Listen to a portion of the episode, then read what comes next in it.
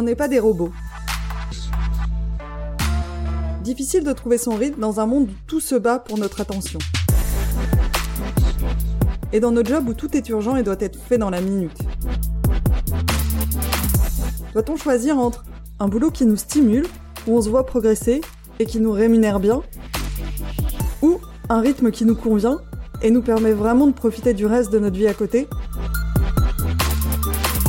La vérité, c'est qu'on n'est pas des robots. On ne peut pas faire toujours plus, toujours plus vite, toujours aussi bien, sans que ça craque.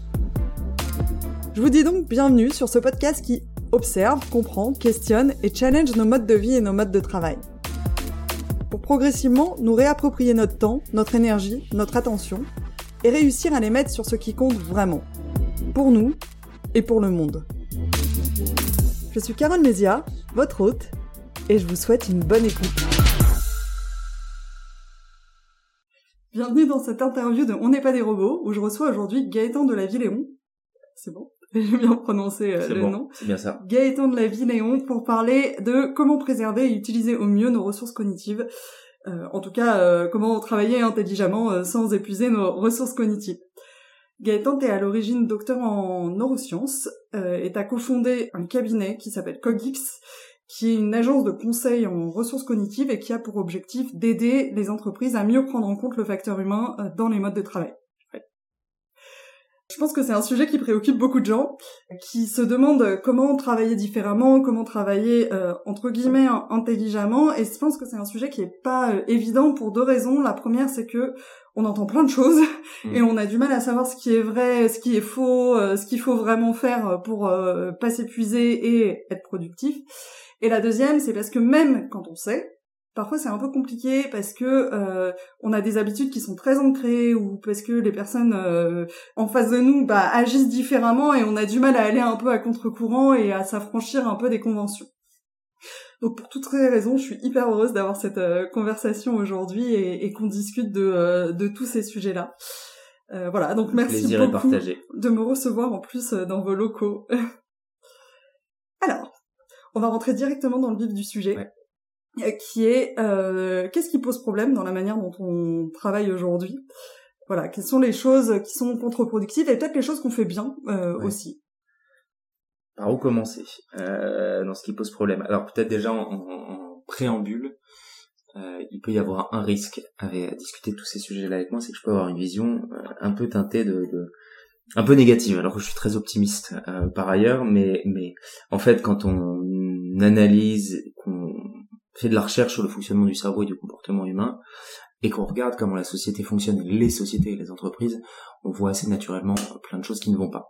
Euh, qu'il s'agisse de la façon dont on gère notre temps, de l'impact des outils numériques, et en cascade euh, des conséquences qu'ils vont avoir sur notre concentration, sur notre attention, sur nos rythmes de travail, euh, sur la communication interpersonnelle, qu'il s'agisse euh, des pratiques dites d'intelligence collective, comment et, et du sujet plus large de l'inclusion, comment est-ce qu'on fait pour finalement réellement inclure l'autre dans euh, le collectif, pour l'accepter pas en fonction uniquement de critères euh, visibles, mais aussi en fonction de ses, sa perception, de ses croyances, euh, qu'il s'agisse de la façon dont on apprend en formation, euh, pour donner qu'un exemple, mais les formations de trois jours à la suite où on va traiter un sujet et puis après on va s'attendre à ce que ça reste pendant des années. Finalement, sur tous ces sujets-là, et il pourrait y en avoir d'autres, il y, a- il y a pas mal de choses qu'on fait mal, Mhm. euh, mais je dirais que c'est normal parce que on on s'est pas forcément posé la, la question de comment le faire avec un regard scientifique, voire un peu, euh, je vais pas me faire que des amis, voire un peu tayloriste. C'est-à-dire que euh, il y a un siècle, on a organisé le travail euh, à la chaîne, en usine, on- avec une ma- manière assez scientifique, très utilitariste. Mais euh, aujourd'hui, quand on regarde notamment, euh, je pense ton travail ou le mien, on est sur donc pour tous ceux qu'on va appeler les, ceux et celles, et ceux qu'on va appeler les travailleurs de l'information, les modes de travail sont complètement dérégulés. C'est-à-dire qu'on va dire bah il faut que voilà ton objectif et puis euh, voire même les salariés vont te demander tu te débrouilles pour tes horaires, tu vas communiquer avec 300 personnes en interne dans l'entreprise et des prestataires externes mais bah voilà, t'as une boîte mail libre à toi euh, de communiquer comme tu veux. Euh, éventuellement, on va te mettre un ou deux outils de gestion de projet, mais sans forcément savoir comment les utiliser. etc., etc. Et on s'attend à ce que, euh, comme de par magie, chacun et chacune s'autorégule, mettent en place euh, les, les, les, les, bons comportements. Euh, pour donner un exemple, que je puisse prendre le temps de réguler mes émotions, alors qu'on m'a jamais appris d'une part que c'était utile, enfin nécessaire, voire utile, et encore moins comment le faire. Donc, euh, je, je, je m'éloigne peut-être un peu du sujet, mais globalement, je dirais qu'il y a pas tout à revoir, mais en tout cas que chaque facette du travail peut être questionnée aujourd'hui et devrait être questionnée en prenant en compte le fonctionnement du cerveau, puisque d'une part, c'est notre principal outil de travail. Euh, L'interview qu'on est en train de mener, elle sera bonne euh, si et seulement si euh, on est capable tous les deux de traiter efficacement les informations, moi que j'ai en mémoire, toi de rebondir sur ce que je suis en train de te dire, moi d'être capable de répondre dans le cœur de ta question, ce que je suis peut-être plus en train de faire. Et donc c'est notre outil de travail, et pour ça les organisations doivent s'atteler à le comprendre, mais c'est aussi accessoirement l'outil qui va nous permettre de vivre, d'être épanoui, euh, d'avoir encore quelques ressources à la fin de la journée pour euh, nos familles, nos enfants, euh, nos, nos, nos, potes, etc. Et nos hobbies de manière plus classique. Donc d'un point de vue sociétal et en termes de bien-être, il faut aussi s'en soucier. Mmh. Donc je dirais que mais c'est mon prisme, on a toutes les raisons d'essayer de réorganiser le travail en intégrant justement les limites du fonctionnement du cerveau. Et c'est quoi les premiers trucs qu'il y a à faire selon toi en fait euh, quand tu vois comment on travaille aujourd'hui euh, parce que tu travailles avec des entreprises, euh, c'est quoi enfin c'est quoi le premier truc que tu fais en général tu, tu prends par quel bout le truc et tu dis bah déjà on va traiter ça. Comment on commence ce travail? En fait, je dirais que le alors ça va dépendre des problématiques. Quand on arrive dans une entreprise où ils nous disent qu'ils ont un problème de lien social, on va plutôt adresser cette question-là.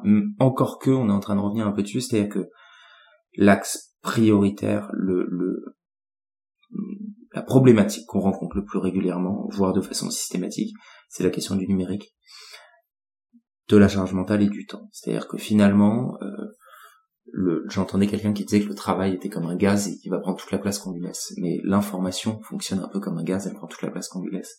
Et Aujourd'hui, pour différentes raisons sur lesquelles je pourrais revenir, on est complètement saturé d'informations, il suffit d'ouvrir son ordinateur, mais on va soi-même aller chercher ces informations, on va les émettre d'une façon non organisée, euh, qui fait que globalement, en fait, tout notre temps libre euh, au travail est pris par le fait de traiter des mails et des informations sur Teams, Slack ou autre ou de traiter des infos en réunion. On passe notre temps à traiter des infos euh, de manière bien souvent superficielle. Je réponds à la demande la plus urgente qui vient de me tomber dans les, dans les dernières minutes. Tant que j'ai pas réussi à desserrer un peu cette seringue-là, c'est-à-dire que l'info prend toute la place, et puis au bout de la seringue, j'ai l'apprentissage, l'innovation, la créativité, le lien social, mes temps de pause, mes temps de récupération, etc., etc. Tant que j'ai pas desserré un peu la seringue, que j'ai pas redonné des marges de manœuvre en termes de temps très concrets à mes équipes. Je peux faire toutes les formations que je veux sur le lien social, euh, l'innovation, etc. Ils n'arriveront pas à les mettre en à les mettre en œuvre. Donc pour nous, pour moi, je dirais, on n'a peut-être pas tous la même vision dans l'équipe, c'est ça qui est bien aussi. Mais de ce que je constate sur le terrain, il y a vraiment cette priorité de commencer à baisser un peu cette charge mentale et baisser cette pression temporelle, puisque les deux vont souvent de pair. Une fois qu'on a fait ça, on peut commencer à se poser des questions de fond. Mais tant que tout le monde est saturé d'informations, ça sert à rien de venir rajouter de la transfo. Je pense que les gens qui nous écoutent vont trouver que on en est loin euh, d'y arriver. Euh, comment on peut faire Et j'imagine qu'il y a vraiment les deux angles, euh, c'est-à-dire à titre, au titre de l'entreprise, en fait, qu'est-ce que vous recommandez aux entreprises? C'est quoi les premières actions que vous allez mener pour désaturer en fait l'information? Et de l'autre côté, moi, à titre individuel, si j'ai enfin je vais pas peut-être pouvoir changer mon entreprise mais j'ai quand même envie de me préserver. J'ai envie de enfin de préserver ma capacité d'apprentissage ma créativité etc sachant que tu décris le haut travail mais en fait euh, quand je rentre chez moi j'ai plein de mails euh, j'ai des gens qui m'appellent enfin j'ai jamais de vide non plus. Du coup comment on, Enfin, comment on prend le sujet euh, sans avoir peur? Parce que je pense que quand on est une entreprise, on peut avoir peur que, bah, du coup, on va être moins productif et, et euh, comment on lève cette peur, quoi? Alors ça, je sais pas si j'ai la réponse. Je suis pas sûr qu'on l'ait trouvé encore. Comment on lève cette peur Mais euh, déjà au niveau au niveau individuel, et t'as raison d'évoquer euh, la vie perso. Si je prends le nombre de messages que j'ai dû recevoir sur WhatsApp dans la dernière heure, qui viennent pas du boulot, c'est c'est c'est juste, ça peut pas être traité dans une journée humaine. Quoi. Et, et je pense que ça vaut pour pour beaucoup de gens. Le la première des choses en fait, c'est de au niveau individuel, venir séquencer sa journée. C'est pas très drôle de remettre un cadre et de dissocier des temps qui vont être dédiés à la collaboration, c'est-à-dire que je vais offrir mes ressources cognitives, mettre mes ressources cognitives à disposition des autres. C'est ce que je fais quand j'ouvre ma boîte mail en fait. Mm. Je, j'autorise les autres à venir puiser d'une certaine manière dans mes ressources attentionnelles. Parce que quelqu'un va m'envoyer un mail et je lis. Et de diviser de la manière la plus stricte possible ces temps-là avec des temps où j'alloue mes ressources cognitives à une seule tâche. Donc ça peut être répondre à un mail, mais répondre à un mail complexe dans lequel il me faut 20 minutes. Bah, en fait, mm. ça c'est une tâche. Et pour que je puisse allouer mes ressources cognitives uniquement à cette tâche-là, il faut que je me coupe du monde extérieur. Parce que on a une attention qui est extrêmement limitée. Le moindre bruit dans mon entourage, euh, si je, un moindre bruit sur la table va venir capter notre attention et nous éloigner de la discussion qu'on est en train d'avoir. Donc là, la, tâche sur laquelle je dois allouer toutes mes ressources cognitives, c'est notre échange. Euh, c'est pourquoi j'ai mis mon téléphone en mode avion. Parce qu'en fait, même si je répondais pas, le simple fait de voir ces notifications, ça va venir capter mon attention, m'éloigner de la tâche qu'on est en train d'avoir, et donc réduire mes performances, et donc nous faire arrêter l'enregistrement et perdre du temps, etc., etc. Donc la première des choses, ça va être de scinder ces temps-là, de travail en profondeur d'une certaine manière, même si c'est de courte durée, et euh, de collaboration, et notamment de collaboration euh, digitale. Ça passe ensuite, même si ça peut être associé, par une meilleure gestion de sa boîte mail, tout simplement des formations sur ces outils pour savoir euh, bah, comment je peux mettre des tris euh, automatiques. Enfin, on arrive sur des trucs qui existent depuis 10 ans et qui sont assez, ça peut paraître assez banal, mais c'est un outil de travail. Il faut que j'apprenne à le contrôler en fait. On, ne peut pas être euh, que des robots, mais qui sont qui sont vraiment contrôlés par la machine d'une certaine manière. Il y a des débats sur ChatGPT, mais quand aujourd'hui je vois quelqu'un qui a son ordi ouvert avec Teams Outlook, son téléphone avec des sollicitations de plusieurs euh, natures qui arrivent et que cette personne est en réunion en train de vous dire c'est important ce qu'on est en train de faire et ça peut pas marcher son attention part, dans tous les sens. Donc de, contrôler vraiment ces outils là ensuite il y a toute la question des, rythmes de pause qui va jouer également euh, dans, cette dans cette notion de temps c'est à dire que puisqu'on pour les travailleurs et travailleuses de l'information puisque je sature mes ressources cognitives par un traitement complexe d'information, il faut que j'ai des temps de récupération qu'on a vu pour beaucoup de personnes disparaître pendant le Covid avec le télétravail. En fait, je suis chez moi, j'ai plus rien qui m'aide, plus personne qui m'invite à faire une pause.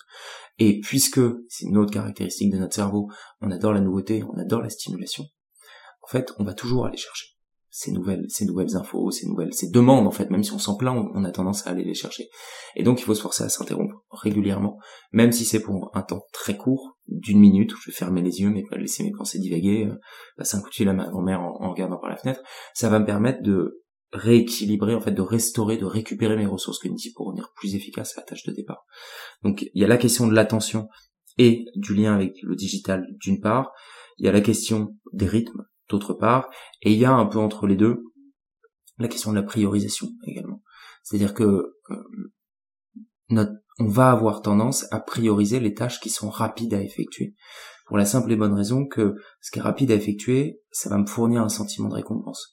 C'est le moment où tu, je sais pas si t'as une to-do list papier, le moment où tu rayes, to-do list. Petit plaisir un peu coupable, pas forcément coupable, mais en rayant ça. C'est parce que tu arrives à la complétion d'une tâche. Et donc il y a un sentiment de récompense, d'auto-efficacité qui, est généré à ce moment-là. Et finalement, je suis en train de faire quelque chose d'important et là j'ai mon un client qui me dit tiens est-ce que tu peux m'envoyer euh, cette facture? Ça me prend trois secondes de le faire, c'est pas urgent, c'est pas important, en tout cas c'est pas urgent. Euh, mais je vais le faire parce que ce que j'étais en train de faire, la tâche a été complexe, j'en avais pour 45 minutes avant de la finir, donc ma récompense, j'allais pas l'avoir tout de suite et là j'ai quelqu'un tout d'un coup qui vient me sauver, qui vient m'offrir un petit plaisir immédiat. Sauf qu'il va me falloir 5 euh, minutes pour revenir à mon niveau de concentration initiale. Et donc, s'astreindre aussi à une meilleure priorisation des tâches va être aussi quelque chose d'assez fondamental. Et la liste pourrait être plus longue, mais c'est des choses qui sont possibles au niveau individuel. Sauf que si moi j'essaie de prioriser, mais que dans mon équipe, c'est Far West et que les demandes elles partent dans tous les sens, elles sont jamais caractérisées. Il y a toujours écrit très très urgent. Euh, si j'essaie d'avoir des temps de concentration, mais que mon manager vient m'engueuler parce que j'ai pas répondu dans les 10 minutes à son mail, voire il me le double avec un texto, en fait, euh, mes, mes comportements individuels ne vont pas durer, voire même vont générer une frustration. Et donc, il faut accompagner les collectifs de travail. Et quand tu me demandais la première chose qu'on conseille aux organisations, en fait, c'est descendre à un niveau intermédiaire. C'est-à-dire que tout ce dont on parle là, ça peut pas être écrit dans une charte. Alors c'est bien de le faire, c'est nécessaire, mais c'est clairement pas suffisant parce que une direction qui va dire ok, il faut pas faire de réunion entre midi et 14 heures, euh, faut pas lire vos mails, vous devez déconnecter, il y a le droit à la déconnexion, c'est très bien. Euh, vous devez, on vous conseille de pas répondre à un mail dans les moins de deux heures, etc. Comment un service marketing va s'emparer de ce sujet-là alors que dedans il y a des gens qui font du community management et qui sont obligés de répondre euh, dans la minute. Pareil pour des juristes, etc. Donc il faut que ce soit au niveau de l'équipe, qu'il y ait une vraie, un temps de réflexion et d'organisation en fait du traitement de l'info. C'est-à-dire qu'il faut que les équipes se posent la question de savoir quelles sont les infos qu'ils manipulent au quotidien, qui manipule quel type d'information, par quel canal elles passent, et avec quelle temporalité. Et une fois que l'équipe se met autour de la table pour discuter de ce sujet-là, alors il est possible de mettre en place les procédures pour se dire en fait, je sais que je peux me déconnecter là pendant une heure et demie. Parce que s'il y a une urgence, mmh bah nous le canal qu'on a choisi c'est que quelqu'un vienne taper à la porte ou c'est quelqu'un m'appelle sur mon téléphone. Mais tous les autres canaux je peux les couper. Mais tant que j'ai pas ce process collectif qui me permet d'agir au niveau individuel il y a peu de chances qu'on y arrive. Et, et aujourd'hui ce qu'on ce qu'on ce que nous on observe euh, sur le terrain c'est que on voit parfois un peu trop de pression qui est mise sur l'individu en disant bah euh, t'as fait la formation en gestion du temps elle est nécessaire euh, maintenant débrouille-toi. Et alors qu'en fait, tant qu'il n'y a pas un accompagnement du collectif, l'individu, il, pourra pas mettre tout ça en œuvre. Et ça vaut pour tous les sujets en fait comportementaux. C'est nos comportements s'inscrivent toujours dans un environnement et donc il faut euh, pouvoir questionner aussi cet environnement c'est euh, enfin je vais faire un parallèle que je fais euh, assez souvent et qui est vraiment parlant mais c'est un peu comme dire euh, oui arrêtez de manger du sucre mais en fait dès que tu veux aller manger un Anka parce que t'as faim en fait il y a que des Kinder Bueno à la machine à café. Donc c'est c'est facile de mettre tout sur l'individu mais mais mais voilà. C'est exactement ça. C'est une bonne analogie. Ok. Du coup, j'ai envie de revenir sur la récupération parce que je pense que tout le monde sait que c'est important de récupérer. Euh, personne ne sait vraiment euh, combien de temps, euh, tous les combien, etc. Je sais pas si c'est quelque chose qui va être commun à la majorité des gens ou pas. Et ce serait quoi une, une journée un peu idéale en termes de bah, j'ai pas travaillé trop, je me suis pas épuisée, j'ai pris les bons temps de récupération au bon moment. voilà. Je sais pas si on peut répondre à cette question absolue. je pourrais pas donner le planning type, je suis désolé. Le... Mais il y a quand même des grands principes, c'est-à-dire qu'il y a, il y a deux choses. Il y a une première chose, qu'est-ce qu'on va appeler la fatigue mentale, euh, qu'on confond parfois avec la somnolence. La somnolence, c'est le manque de sommeil. La fatigue mentale, c'est une diminution naturelle de nos capacités avec le temps passé sur une tâche. Et euh, sur l'autoroute, par exemple, c'est au bout de deux heures. Au bout de deux heures, on sait que la fatigue mentale, ça a été évalué, est tellement importante que la personne va se mettre en situation de danger. Donc, si vous êtes conducteur euh, au quotidien, la bonne pause, c'est toutes les deux heures, c'est une pause de quelques minutes à quelques dizaines de minutes, dans lequel je vais avoir une activité physique, marcher, pour revenir plus efficace à ma tâche. C'est-à-dire ne plus me mettre en danger. Maintenant, euh, si on essaie d'appliquer ça à une réunion intense avec euh, un codir, ça sera pas deux heures, ce sera moins. Euh, si on essaie de mettre ça sur un temps de conférence ultra stressant, c'est pareil. Un temps de formation, pareil. En fait, ce qui va dépendre, c'est pas tellement l'individu, même si euh, la nuit qu'il a passée auparavant, euh, c'est surtout la complexité de la tâche et son niveau d'expertise. Hmm. Plus une tâche est complexe et donc me demande un effort cognitif important, plus la fatigue mentale va arriver rapidement. Euh, par exemple, on sait qu'une vidéo sur Teams, c'est extrêmement coûteux parce qu'on a une interaction sociale qui est perturbée et donc notre cerveau va redoubler d'efforts pour essayer de comprendre malgré le fait que l'image elle est un peu brouillée, qu'il y a un petit lag, voire que la caméra est éteinte, éteinte pardon. Et donc je vais redoubler d'efforts et ma fatigue va, arriver plus vite. Donc euh, première réponse, j'en suis désolé, c'est qu'il n'y a pas de bonne réponse. Euh, il faut, faire des pauses en fonction de la complexité de la tâche et du niveau de fatigue initiale qu'on a. Ensuite, sur la durée des pauses, il faut s'astreindre à avoir des pauses plus régulières mais de, de courte durée. On peut pas prendre 15 minutes toutes les heures, mais vraiment se poser la question de comment là, j'ai 3 minutes qu'est-ce que j'ai de plus efficace pour récupérer? Est-ce que je prends mon téléphone pour aller sur Facebook ou Instagram? Ou est-ce que je ferme mon téléphone, je ferme le rideau de cette pièce et je ferme les yeux et tant pis si quelqu'un passe devant la fenêtre et trouve que j'ai ridicule? Parce qu'en fait, c'est cette pause-là qui va me permettre de récupérer efficacement. Et justement, j'en viens à la troisième chose, qui est qu'une pause efficace, c'est une pause dans laquelle je change radicalement la nature de mon activité. Pour justement mobiliser différemment mon cerveau. C'est une pause efficace, c'est une pause dans laquelle je suis actif autrement. D'une certaine manière. Donc si j'étais sur des outils digitaux, bah, ça veut dire qu'il faut bannir les outils digitaux pendant mes pauses. Si j'étais en réunion, après le temps qu'on va avoir, la pause efficace, c'est peut-être pas d'aller boire une bière. Euh, il va bientôt être 18h30 euh, avec les collègues ou un café avec les collègues. Ce sera peut-être de me retrouver tout seul pendant trois minutes euh, et de regarder, de regarder les oiseaux par la fenêtre. Donc c'est questionner la complexité de la tâche, la durée de la pause qu'on peut avoir et euh, la nature de l'activité qu'on va y avoir. Quand je dis questionner, c'est adapter tout ça en fonction euh, de, son état. Et après, une chose qui marche pour tout le monde, c'est s'astreindre quand même à faire des pauses. Donc, euh, tips euh, à, la con, mais de prendre trois post-it, de les mettre sur le, bord de son ordinateur, et on sait qu'à la fin de la journée, les trois post-it, ils doivent avoir disparu, et on les enlève dès qu'on prend une pause. Parce qu'en fait, le fait de planifier des pauses va renforcer la probabilité de les faire si je me suis engagé à en faire, mm. c'est une porte ouverte que j'enfonce, mais euh, mais il y a plus de chances que je les fasse. Et donc de se dire en fait, quelle que soit ma journée, je vais devoir faire trois pauses. Et, et donc après, en fonction des tâches, je vais euh, je vais faire les pauses euh, au, moment opportun. Mais en tout cas, je m'assure que je m'engage à en faire certaines dans le jour. Tu viens de me donner une idée, en fait, il faudrait le rajouter comme un item de cette to-do list, le truc qu'on a vraiment envie de rayer, là, pour activer le système de, de la récompense. Aller chercher la, la, la, la friandise justement au distributeur euh, mm. et marcher pour ça, ça, ça va être une bonne pause parce que notamment avec le télétravail, des pauses en fait qui n'en étaient pas, enfin qui en étaient mais qui n'en avaient pas l'air. Tous les moments où on se déplaçait dans le bureau. Euh, je vais de mon poste à la salle de réunion, je prends l'ascenseur, etc. Je croise en plus un collègue que j'ai pas vu depuis un mois, ça c'était des pauses. Mm. Et en fait, euh, bah, d'une réunion Zoom à l'autre, elles ont disparu. Mm. Et la question maintenant, c'est comment est-ce qu'on fait pour les réinstaurer? Comment on se rend compte euh, de qu'on commence à être fatigué euh, cognitivement parlant? Est-ce qu'on est un bon juge? Est-ce qu'on le sent?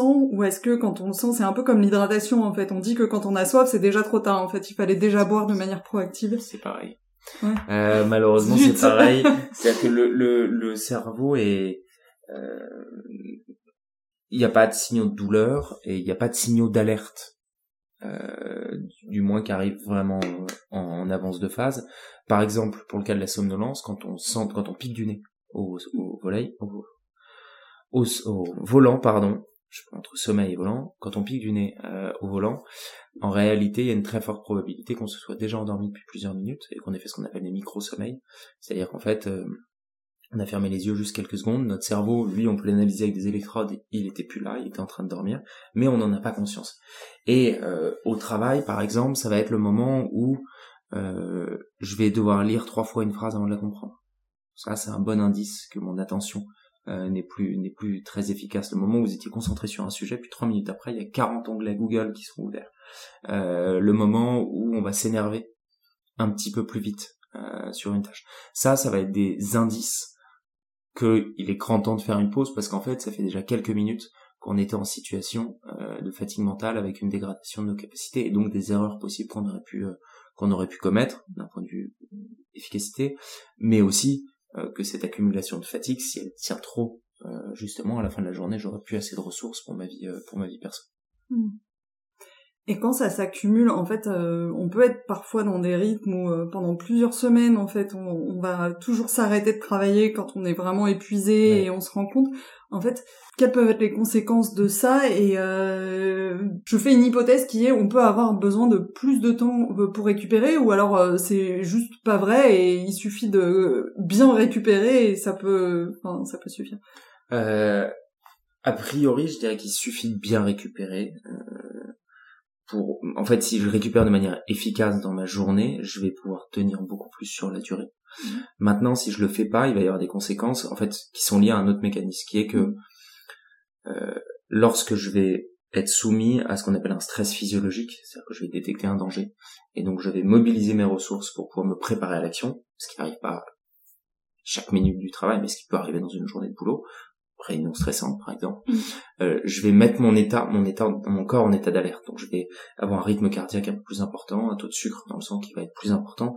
À l'inverse, je vais avoir une diminution de mes organes, de l'activité de mes organes digestifs, reproductifs, qui sont pas très utiles si je dois courir parce qu'il y a quelque chose de, de dangereux devant moi, ou animer euh, pendant euh, pendant une réunion.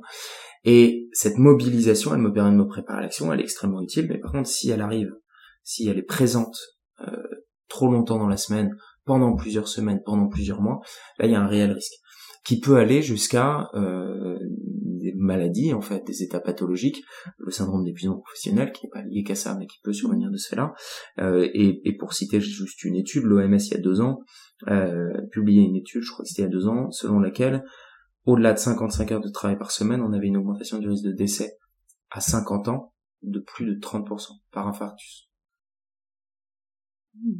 Chez, chez les hommes et les femmes, du coup? Alors, je me souviens plus exactement. Je crois que c'était la moyenne. Donc, il y a peut-être un je écart. la question parce que j'ai, j'ai lu pas mal de trucs sur le fait que l'infarctus, ça touchait quand même majoritairement les hommes. Je serais curieuse de savoir euh, quel impact... Enfin, j'imagine qu'il y a d'autres impacts euh, physiologiques euh, sur les femmes aussi. Et, euh, et du coup, ok. En fait, on peut... Il y a un phénomène, je trouve, où on s'habitue à cette fatigue mentale avec le temps et on n'est plus forcément très lucide au bout d'un moment sur le fait qu'on est euh, fatigué euh, euh, mentalement. Et là on touche à ce que ce que des gens qui ont été jusqu'au burn-out décrivent de je me rendais pas compte et du coup il y a eu un mur.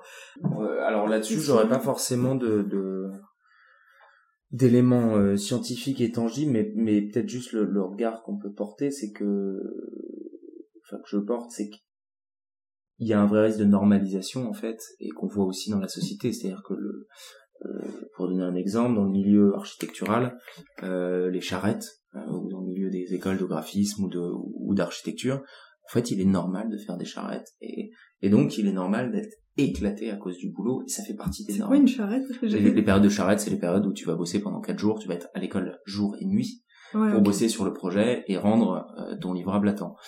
Sauf que c'est l'école, donc c'est cool, euh, t'as le bar qui est à côté, etc.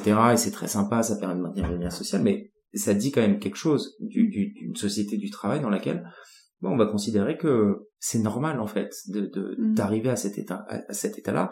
Et donc derrière, on n'autorise pas les individus à justement faire preuve de métacognition, de, de, de se poser la question de en fait dans quel état je suis et est-ce que je suis fatigué ou pas. Mm. Donc il y a des questions de normes et de culture derrière qui sont qui sont extrêmement fortes et qui nous empêchent de finalement nous nous autoriser à nous dire qu'on est fatigué. Euh, si je suis dans une société dans laquelle tout le monde bosse jusqu'à 22 heures euh, et que ceux qui bossent jusqu'à minuit, on les félicite le lendemain en leur disant merci beaucoup, euh, tu nous as permis de sauver le dossier, le, dossier en face du, en face du client. Bah, évidemment, ça va être très dur pour moi de commencer à dire à un déjeuner avec mon équipe, ouais, là, en fait, je commence à tirer sur la corde. Et, et donc, à force de ne pas le dire et ne pas pouvoir l'exprimer, il est possible que je commence à l'intégrer et à moi, au bout d'un moment, de même plus écouter ces signaux, sauf qu'il y a un moment où le corps, euh, mm. le corps, lui, nous arrête parce qu'on a justement dépassé ses limites. J'ai une question auquel, à laquelle tu pourras peut-être pas répondre, mais c'est quoi l'impact sur la productivité collective? En fait, est-ce que euh, je me dis, si on est dans ce que tu viens de décrire, tout le monde bosse jusqu'à 22 heures tous les soirs, voire jusqu'à minuit, etc. Est-ce que euh, il y a des études qui montrent que l'entreprise pour laquelle je travaille, elle est, euh, elle est quand même plus productive? Est-ce qu'elle gagne, elle, euh, même si moi j'y perds en, en, santé mentale et en bien-être? Alors, il y a des études pas dans ce sens-là, et je pourrais pas donner les chiffres, mais je crois que les, les études commencent à être nombreuses sur l'impact du stress euh, sur l'engagement des collaborateurs, par exemple, sur le coût des arrêts maladie, sur le coût des risques psychosociaux. Mm. Euh, aujourd'hui, on est, euh, pardon, je me micro. Aujourd'hui, on est dans une, une, époque de guerre des talents dans lesquels on n'arrive plus à recruter et dans lesquels euh, les gens se barrent euh, avant même la fin de leur, euh, leur période d'essai. Donc, même si j'ai pas les éléments chiffrés, il faudrait demander à un économiste ou, quelqu'un qui fait plus de marketing que moi et qui a tous les tous les éléments mm. pour pour faire mouche et faire peur au DRH, mais ou donner des armes au DRH pour aller voir les codiers.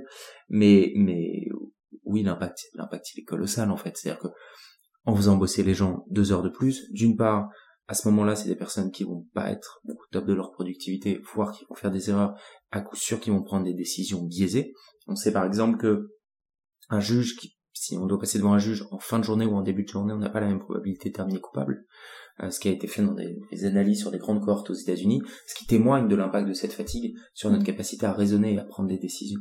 Donc toutes les décisions qui vont être prises euh, ces fameux codires qui durent de 19h à 21h et on prend la décision à 21h quand tout le monde est, est, complètement euh, complètement à l'ouest, bah, c'est une décision qui peut coûter cher à l'entreprise d'une part.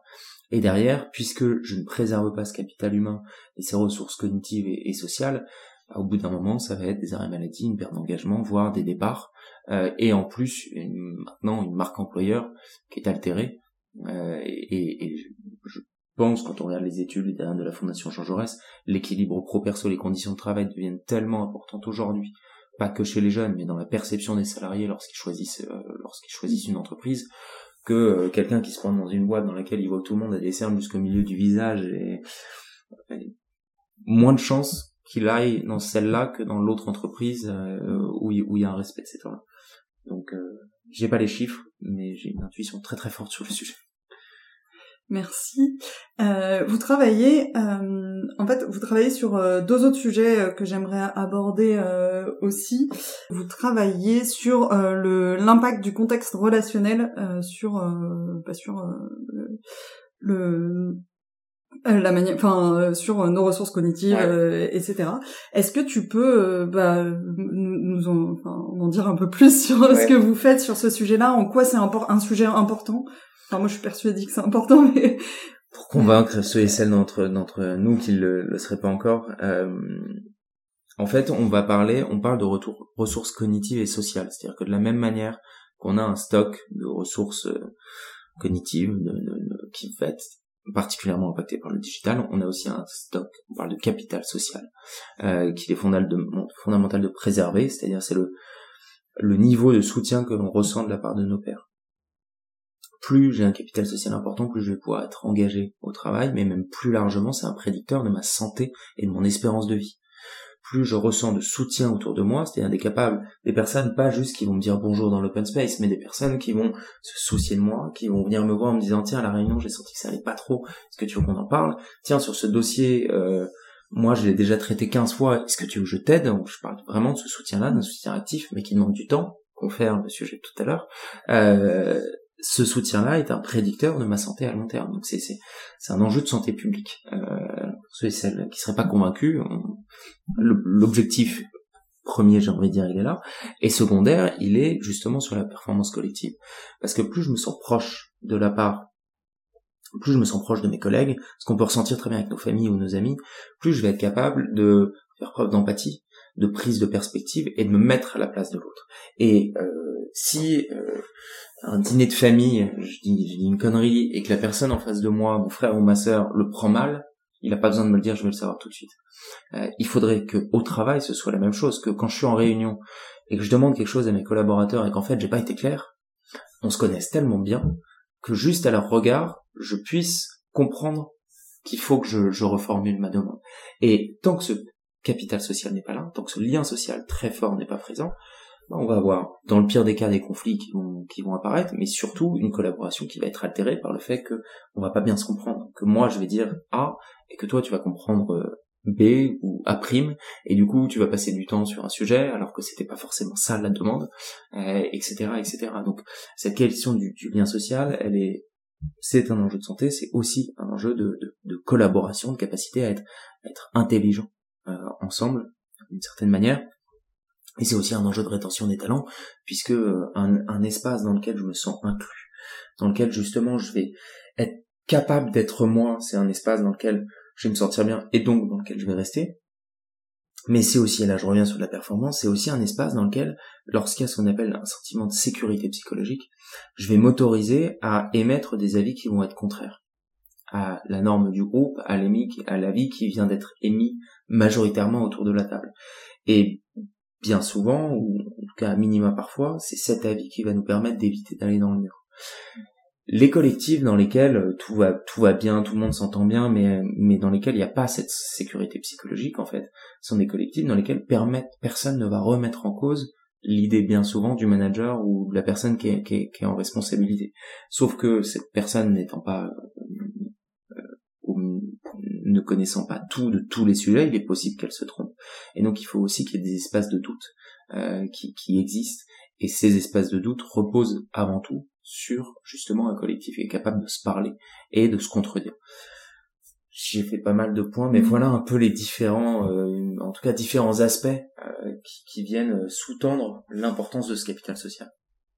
C'est un du coup ça lève énormément de de, de questions je trouve. Euh, comment on fait pour en, fait tu as évoqué euh, dans une de tes euh, phrases le fait que bah, j'ai besoin de bien connaître la personne etc comment tu fais pour créer de la sécurité psychologique dans un marché du travail qui est aussi volatile qu'aujourd'hui où en fait il va y avoir et je pense que ça va continuer de on va continuer de travailler avec de plus en plus de personnes qu'on connaît pas. Euh, on va sortir de notre job de plus en plus tôt. Enfin, il va y avoir de plus en plus de, de turnover. De comment on fait pour euh, créer de la sécurité psychologique dans ce contexte contexte-là? Est-ce qu'il faut revenir?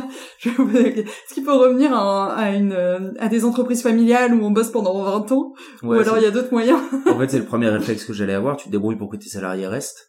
Euh, et partent pas au bout de, ils partent pas au bout de quatre mois ou d'un an ou deux ans. Maintenant, même si as des bonnes, tu proposes des bonnes conditions de mm. travail, ça peut être une aspiration des salariés.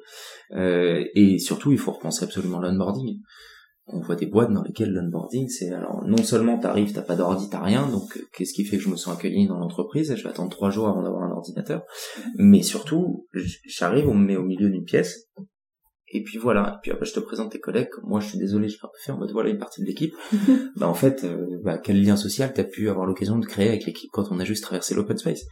Et bon, je me suis permis ça parce que tu, tu ne rejoins pas dans l'équipe, mais euh, il y a des équipes pour lesquelles c'est ça. Donc de s'assurer que dès les premières semaines, on va avoir la personne qui arrive va avoir un temps privilégié avec chacun des membres de l'équipe pour justement créer ce lien, ce lien social là qu'il va y avoir des temps collectifs dans lesquels on va pas parler boulot, dans lesquels ça va être informel. Enfin, en fait, on vient à des sujets de base, mais dont on peut plus se permettre aujourd'hui de les faire de manière euh, spontanée.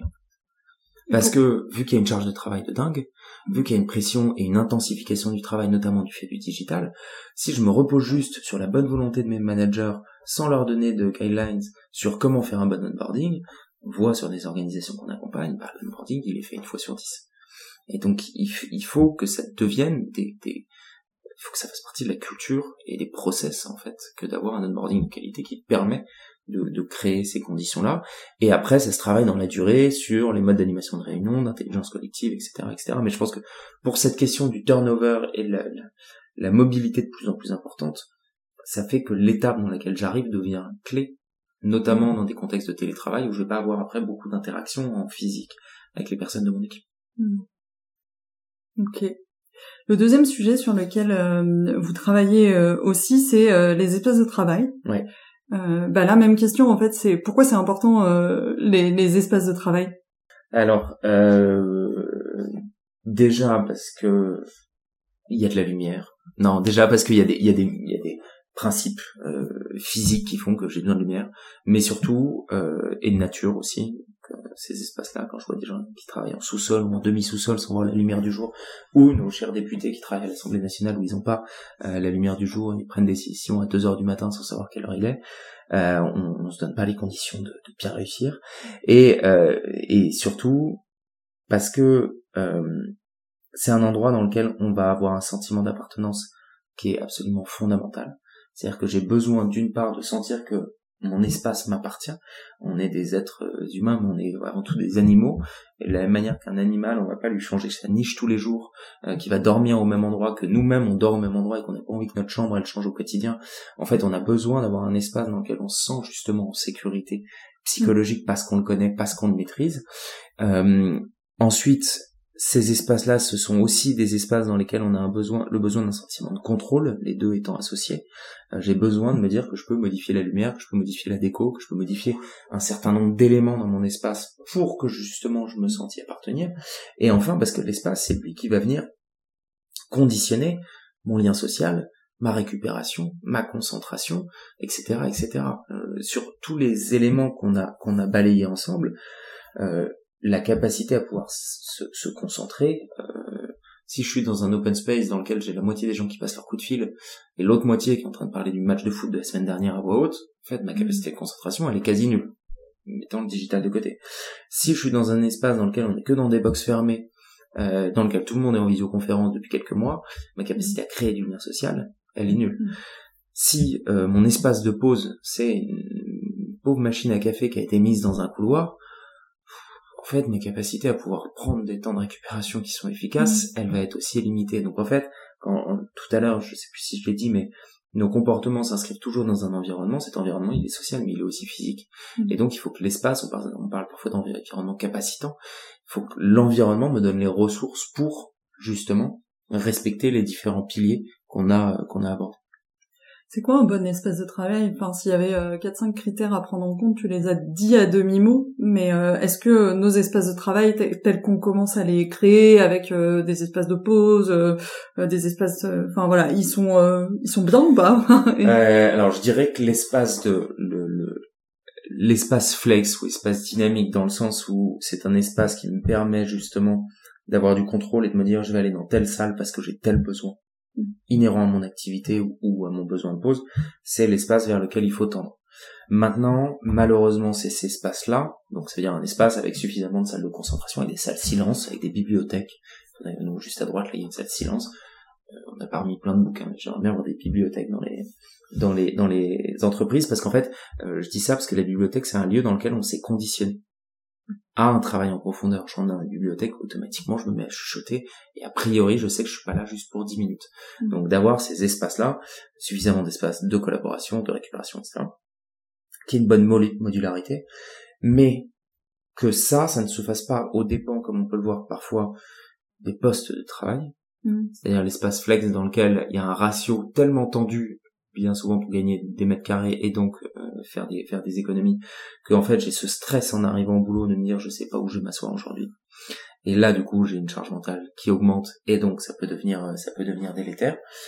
Et euh, et la dernière chose c'est que je puisse aussi et ça c'est un des écueils du flex office avoir un sentiment de contrôle. Parce que si tous les jours j'arrive et en fait je m'assois à un endroit mais cet environnement il m'appartient jamais en fait, euh, aujourd'hui, je viens bosser euh, chez Orange, mais je pourrais être dans une équipe ou dans une autre, ou même je pourrais être chez McDo.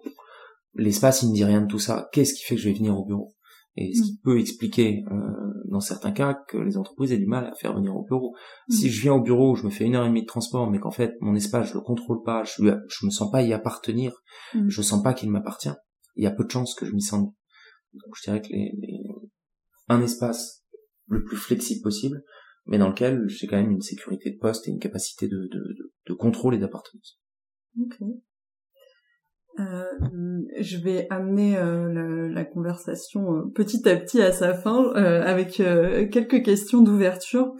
Euh, qu'est-ce que tu penses euh, d'initiatives Donc, euh, je sais que depuis 45 minutes que tu accompagnes une, une entreprise là-dessus, mais qu'est-ce que tu penses d'initiatives comme la semaine de 4 jours ou alors d'initiatives comme les vacances illimitées pour justement se réapproprier son attention et son temps? Alors, les vacances illimitées, a priori, je dirais que c'est, je dirais que c'est du gadget dans le sens où ça vient pas questionner le travail. Et euh, je reviendrai juste après dessus. Et il me semble que les boîtes qui ont des vacances illimitées, les gens prennent pas plus de vacances qu'ailleurs. Euh, dans quelques papiers que j'ai vu, j'ai vu passer. Donc gadget ou, marketing. En tout cas, ça va dans le sens d'une quête de flexibilité accrue. Mais cette quête de flexibilité, et j'ai fait un pas de côté, euh, je pense qu'elle a des risques aujourd'hui parce que ok, je veux pouvoir me connecter où je veux, quand je veux, euh, mais faire du télétravail si je veux, mais cette augmentation de la flexibilité depuis quelques années, elle s'accompagne aussi d'une augmentation des temps de travail. Et donc, ce que je disais en intro, le travail est un gaz, il va prendre toute la place qu'on lui laisse. Et mhm. si en fait je cadre pas en disant ma journée c'est de telle heure à telle heure et basta, le travail il s'invite partout et derrière des risques de fatigue. Donc peut-être qu'il faut, c'est un peu pour un réac en disant ça, mais remettre un peu de cadre, un peu moins de flexibilité, un peu moins de vacances illimitées, mais s'assurer que c'est durable, plutôt que d'être dans une ère où fais ce que tu veux, mais en fait, je sais que tu vas travailler plus quand je te dis ça. Et, euh, et je, dis, tu vas travailler plus, mais c'est pas forcément une volonté euh, cynique des patrons. Je pense que l'intention est bonne à la, à la base. Mhm. En tout cas, je, je pense fortement qu'on a besoin d'un cadre. Et euh, sur l'autre sujet de la semaine de 4 jours, je pense qu'il est extrêmement intéressant. Euh, et on accompagne, c'est là-dessus qu'on accompagne euh, une organisation en ce moment, parce qu'il permet justement d'interroger le travail. C'est-à-dire que si tout d'un coup je veux que mes salariés passent à la semaine de 4 jours, bah il faut quand même que je compresse un peu le temps. Il faut quand même que je réorganise et je me pose la question de qu'est-ce qui est nécessaire, qu'est-ce qui est, superficiel, euh, qu'est-ce qui ne sert à rien et nous fait perdre du temps. Euh, Welcome to the Jungle, ils ont, quand ils sont passés à la semaine de 4 jours, on les accompagnait à ce moment-là, ils ont été obligés de mener des réflexions sur euh, bah, c'est quoi les réunions qu'il faut qu'on peut supprimer en fait aujourd'hui pour gagner ces quelques heures en plus. Et donc là, je trouve ça intéressant parce que même quasiment indépendamment de la semaine de 4 jours, tout le monde devrait se poser la question de ok, si demain on devait gagner 20% de notre temps, comment on ferait? Où est-ce qu'on irait les trouver? Et les organisations qui l'ont fait, elles ont été trouvées, des marches de manœuvre. Euh, mais tant qu'on se laisse la possibilité en fait de faire des réunions inutiles, tout le monde va le faire, tout le monde va continuer à, inviter la Terre entière en, réunion et en communauté. Ensuite, euh, a priori, ça va avoir quand même un effet très bénéfique sur la récupération, puisque ça va me permettre d'avoir plus de temps à moi, mmh. notamment puisque euh, j'ai parlé du stress d'ordre professionnel, mais il y a aussi un stress personnel. Euh, le moment où je dois aller à la banque, gérer mes enfants, gérer tous ces, problèmes du, du, du, quotidien, me mettre la pression sur euh, le yoga et le sport parce que je vais être le, le, meilleur être humain euh, sur Terre, ça, ça peut être aussi générateur de, de stress. Et du coup, je m'offre une journée en plus dans laquelle je vais pouvoir avoir du stress d'ordre personnel et après des vrais temps de récupération. Maintenant, ça a quand même, donc ça c'est pour le côté avantage, on mmh. questionne le travail, on mmh. réorganise pour l'optimiser et j'ai des temps de récupération. Il y a quand même des risques, a priori, un risque pour le lien social, parce que si je prends semaine de 4 jours plus télétravail, mes collègues, mmh. quand est-ce que je vais les voir? Et un risque aussi d'intensification du travail et d'augmentation de la fatigue pour les, les entreprises qui feraient pas une semaine de 32 heures en 4 jours, une semaine de 5 jours en 4 parce qu'il y a aussi plusieurs formules dans la semaine de 4 mm. jours. Si je fais 4 jours un peu plus longs, un peu plus intenses, il y a un risque de fatigue accrue, mais ça n'est qu'un risque, et donc ça, il faut l'évaluer, et c'est peut-être le, mm. dernier point, c'est que sur ces transformations-là, comme sur le flex office, comme sur tout ce qui est en train de se, se, faire, il faut essayer, euh, là c'est plus le, l'ancien chercheur qui parle, mais de sortir un peu de l'effet de mode, de prendre le temps d'évaluer mm. de manière rigoureuse comment ça fonctionne et l'impact que ça a dans mon organisation, parce que c'est pareil dans toutes les boîtes, euh, avant de, le déployer et de le pérenniser, donc de faire des expérimentations dans lesquelles on teste, on évalue et après on, regarde ce que ça fait. Je vais passer du cop à Canan, mais je me suis souvenu d'un truc que tu m'avais dit la première fois qu'on s'est parlé, qui est euh, vous aviez testé la pause obligatoire. Ouais. Euh, donc sur le sujet de la récupération, qu'est-ce que ça a donné? Alors on a testé, c'était dans l'objectif de remettre du cadre. en fait, mmh. on a testé des horaires contraints euh, donc fallait arriver à 9h, départ à 18h, interdiction de bosser après mm. euh, ou avant. Euh, et on a testé, il y avait plusieurs choses, on a testé la pause obligatoire dans le sens où euh, on sonnait une cloche à 10h, mm. à 15h et tout le monde devait s'arrêter de travailler. Et interdiction de parler boulot pendant la pause. alors ça a donné plusieurs, il y a plusieurs enseignements. Le premier, c'est que la, c'est que ça fait du bien.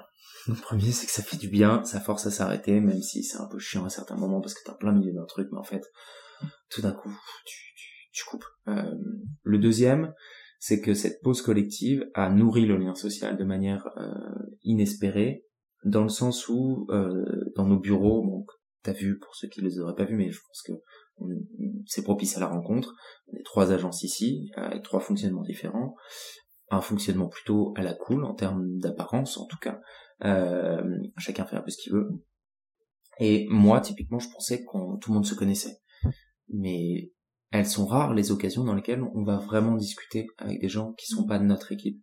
Et donc là, bah, on n'avait pas le choix. Tout d'un coup, on se retrouvait à 15 autour de la machine à café, euh, sur le canapé, euh, enfin dans, les différents espaces, avec interdiction de parler boulot. Et donc là, on nourrit vraiment justement du capital, euh, du capital social.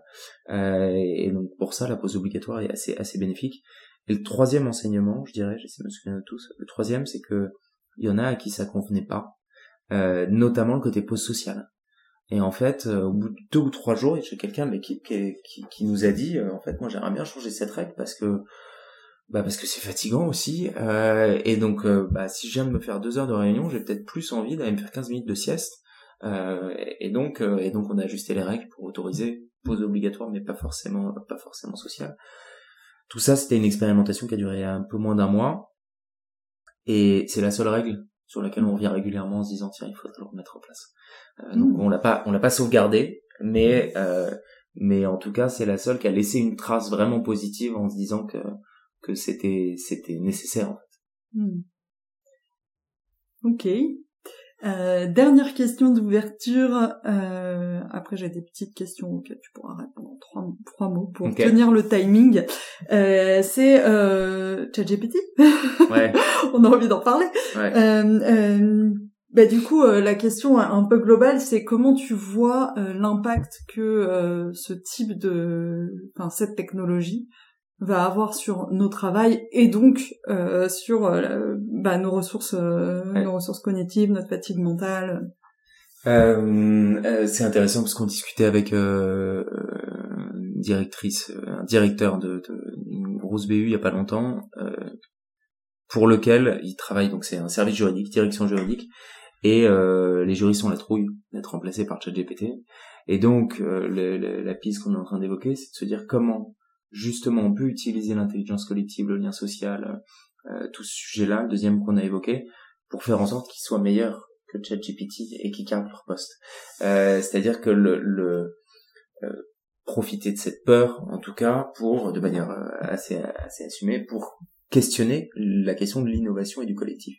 Et, et ça, c'est un premier constat, parce qu'on le voit par ailleurs, c'est-à-dire que si on n'arrive pas à euh, se poser la question de l'intelligence collective, alors oui, il y a plein de boulots euh, qui, qui vont plus servir à grand chose, parce que la créativité individuelle aujourd'hui ChatGPT la remplace pas et il pourra peut-être, j'espère, jamais la remplacer, mais la créativité collective, il n'y a aucun doute euh, sur le fait que l'intelligence, euh, l'intelligence artificielle va, va, va pas y arriver ou du moins pas de sitôt. Donc ça c'est un premier effet de bord, mais que je, je, je trouve intéressant. Le deuxième, c'est que peut-être qu'on va enfin arriver euh, à cette promesse euh, qui pour l'instant n'était qu'une promesse de nous dire l'IA va effectivement nous enlever certaines tâches qui servent à rien et qui viennent me pomper des ressources cognitives. Mais jusqu'à présent, à chaque fois qu'un outil est venu nous promettre ça, derrière, il y a d'autres choses futiles euh, qui, venaient, qui venaient le remplacer. Donc je pense que c'est pareil pour le reste. Il, ça sera utile si on se pose une vraie, des vraies questions sur qu'est-ce qu'on veut faire de ce temps libre. Et, et euh, temps de transport avec le télétravail, euh, on sait qu'il est pris en grande partie par le travail et du traitement de mail et des choses pas très utiles. De la même manière, si demain ChatGPT vient faire 20% de mon activité, à quoi elle me sert? Si jamais ça permet de desserrer la soirée pour que je fasse plus de liens sociaux, plus de créativité, c'est génial. Si elle me permet juste d'envoyer le rapport de ChatGPT à plus de monde et de le montrer à plus de personnes en réunion, euh, là, ça, la valeur ajoutée aura été très faible, sauf euh, sauf pour le fonctionnement de, de, de Open, euh, OpenAI et, ses, et son bilan annuel. Mm. Mais euh, donc voilà, j'y, j'y vois pas une source de danger. Euh, je pense que ça, ça peut nous permettre de nous décharger de certaines tâches cognitives à faible valeur ajoutée, mais du coup, il faut se poser la question de comment on crée de la valeur ajoutée au sein des collectifs et à quoi on utilise le temps que ça nous permettra de gagner. Je trouve ça super intéressant en fait de, de prendre la réflexion dans ce sens-là. En fait, c'est un peu la même logique que la semaine de quatre jours. C'est euh, comment on fait pour être, euh, enfin pour euh, ouais, créer différemment et travailler plus, enfin d'une manière qui va apporter d'autres choses et, et ouais. Ok. Le podcast arrive vraiment à sa fin. Qu'est-ce que tu fais quand tu te sens débordé, Gaëtan? Quand je me sens débordé mais que j'ai le temps ce qui est paradoxal et du coup pas très fréquent, je fais une sieste. Euh, et sinon, quand je me sens débordé, je fais du sport. Euh, pareil si j'ai le temps, mais ça j'essaie de le garder, et sinon je délègue. Euh, et donc là, dans les dernières semaines, quand c'est arrivé chez moi ou pour d'autres de l'équipe, bah, on en revient au collectif. En fait, le premier soutien, c'est de se dire, ok, qu'est-ce que je fais aujourd'hui qui n'est pas indispensable euh, que moi je fasse, et qui peut le prendre en charge euh, en charge dans l'équipe. Mmh. Certains pourraient y voir de la facilité, voir du déchargement, mais euh, mais à l'inverse, moi, il m'arrive de prendre des choses de personnes qui seraient. Enfin voilà, mm. je pense que s'il y a un collectif sain qui peut discuter de ces sujets-là, alors c'est le meilleur des moyens de, de mm. sortir du débordement, de manière un peu plus structurelle que juste se dire je suis débordé, je vais faire du sport parce que ça, ça va mm. me décharger, mais en fait comme pour la semaine de 4 jours, ça vient pas questionner la source de pourquoi je suis débordé. Alors que si jamais je suis débordé parce que en fait je continue à faire trop de compta alors que je peux pas le faire mm. et que euh, je vais déléguer ça à quelqu'un qui va le prendre comme une responsabilité, on réorganise le travail et donc là ça devient intéressant. Hmm. Euh, je, trouve que parfois même rien que le fait d'en parler avec quelqu'un, il va être plus lucide sur euh, non mais en fait t'es pas obligé, tu pourras faire ça la semaine prochaine. Euh, Est-ce que t'as des routines et des fondamentaux euh, qui te maintiennent dans ton quotidien et sans lesquels bah, ça, plus rien ne marche?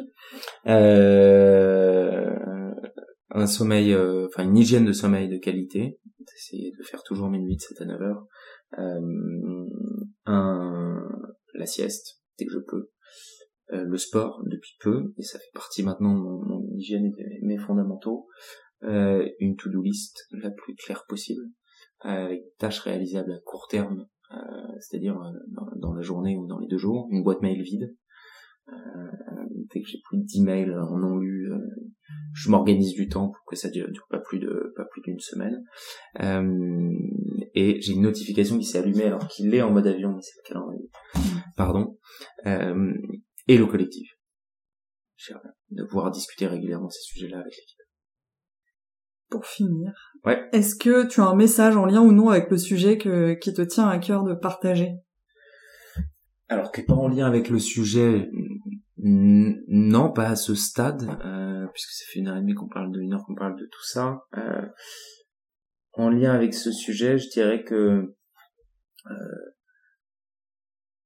il est important de, de c'est ce qu'on prône, de s'intéresser au fonctionnement du cerveau, mais il faut aussi être vigilant à pas y voir une nouvelle religion et, toutes les promesses qu'il peut y avoir autour de ça. Je pense à un ouvrage Libérez votre cerveau, par exemple, qui a été publié, y a tous les articles de neuromanagement, etc. Donc, euh, de, de prendre ça avec du recul, d'une part parce que beaucoup de gens qui communiquent dessus sont pas forcément euh, euh ont pas forcément niveau d'expertise Ensuite, parce que c'est une science qui est très récente sur laquelle on avance, donc peut-être qu'il y a des choses que j'ai dit là qui dans cinq ans ne seront plus vraies. Euh, et, et, ensuite, parce que une approche trop neuroscientifique va encore une fois amener toute la responsabilité sur l'individu et ce serait trop facile. Euh, et donc il faut questionner euh, les gens qui sont en charge. Il faut questionner les environnements de travail pour agir dans la durée. Sinon, ça va être que, que du pensement. Euh, du coup, Gaëtan, si on a envie d'en savoir plus sur euh, toi ou sur Cogix ou de travailler avec vous, euh, quels sont les moyens de le faire? Alors, je dirais qu'il y en a deux. Bon, il y en a un premier qui est de me contacter directement sur LinkedIn. je ne promets pas d'être réactif dans la journée, mais, mais c'est ce qui est le plus simple trouvera plus facilement mon nom que mon adresse mail. Et euh, le deuxième, c'est d'aller voir sur notre site internet euh, plus largement les activités qu'on a et puis on peut nous contacter directement via ce, via ce canal. Je ne sais pas encore quand sortira le podcast, mais notre nouveau site euh, devrait être publié autour du mois de juin. Donc si c'est avant, pas besoin d'aller voir le site, contactez-moi directement sur LinkedIn. il est en cours. L'épisode devrait sortir, j'ai pas la date exacte, mais mi-juin. Ok, ah bah, quelques jours près alors à quelques jours près. Donc, du coup, on pourrait même euh, se dire qu'on essaie de synchroniser avec euh, le fait que le site soit déjà sorti. C'est tout à fait quelque chose qu'on peut faire. Bah, merci beaucoup, euh, merci beaucoup Gaëtan et merci pour tes partages. Et je pense que ça va intéresser beaucoup de gens qui se posent des questions sur leur manière de travailler et que ça va les aider déjà à mettre en perspective leur mode de travail. Eh ben, merci à toi, Carole. Merci d'avoir écouté cet épisode jusqu'au bout. Quelle est une chose que vous retenez et allez mettre en application dès maintenant? On n'est pas des robots, c'est aussi une newsletter pour pousser la réflexion encore plus loin. Il n'y a pas une méthode universelle qui va solutionner du jour au lendemain tous vos problèmes. J'y partage des analyses et des outils que je veux les plus concrets et actionnables possibles pour mieux nous comprendre en tant qu'humains, mieux comprendre le monde dans lequel on vit travailler plus efficacement et plus intelligemment, et retrouver un semblant de respiration dans notre frénésie quotidienne. Si ça vous dit d'essayer, vous aurez le lien dans les notes de l'épisode. Si vous avez trouvé cet épisode intéressant, vous pouvez m'aider à le faire connaître, soit en le partageant directement à vos proches, soit en en parlant sur vos réseaux sociaux, soit en me laissant un avis sur Apple Podcast ou 5 étoiles sur Spotify. Et n'oubliez pas, vous n'êtes pas un robot.